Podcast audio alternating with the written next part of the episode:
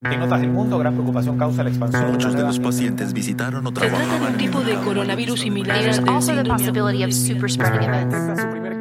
Bienvenidos a Coronavirus, lo que tienes que saber, la versión podcast del newsletter de cada tarde de la tercera, una producción de Crónica Estéreo. Es martes 19 de mayo.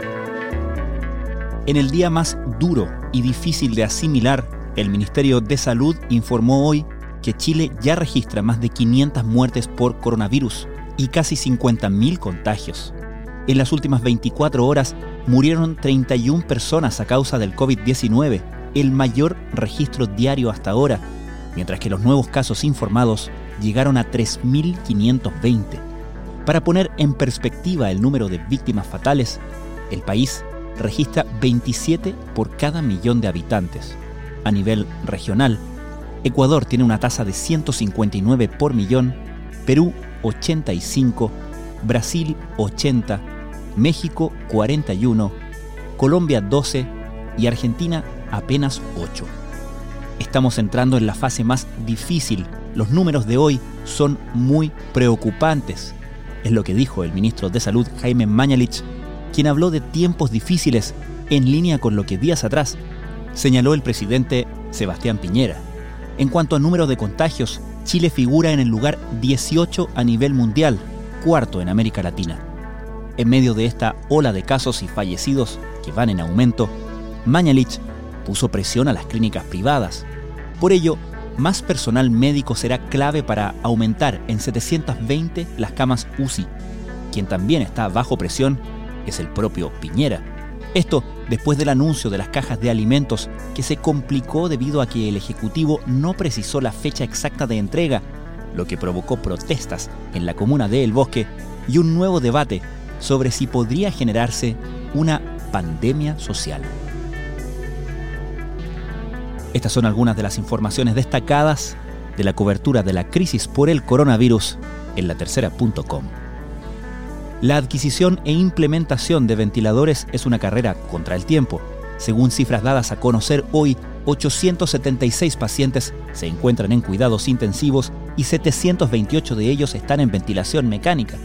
Así, el 78,6% de los ventiladores en el país se encuentran ocupados. Las personas que han logrado recuperarse de coronavirus ya suman 21.507 en Chile. Uno de estos corresponde al primer paciente recuperado por tratamiento de plasma hiperinmune.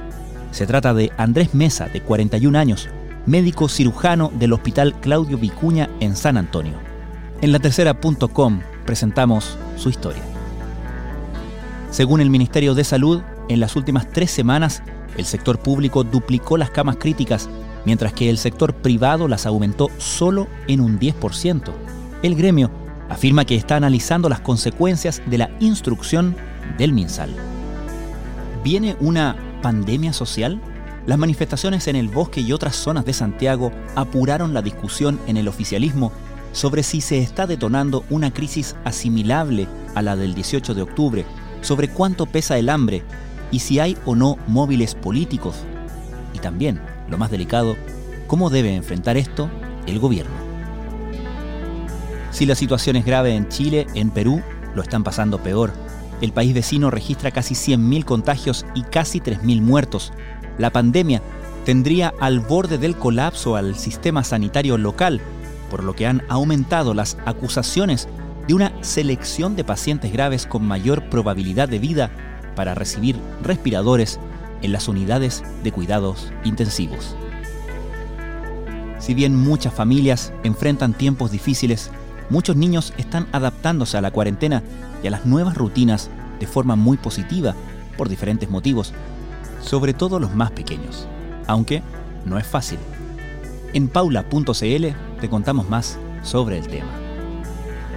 Angustia, estrés laboral, miedo, insomnio, aislamiento familiar, falta de mascarillas y discriminación, aunque estudios adelantan una crisis de salud pública provocada por el deterioro en la salud mental de equipos médicos y en otros países se han registrado incluso suicidios, acá no se ha implementado un programa nacional para hacerse cargo. ¿Quién cuida al personal médico? Eso fue Coronavirus, lo que tienes que saber, la versión podcast del newsletter de cada tarde de la tercera. La redacción es de Alejandro Tapia, la producción de Crónica Estéreo, cada mañana de lunes a viernes con un capítulo dedicado a una historia de actualidad. Soy Francisco Aravena, que tengan muy buenas tardes.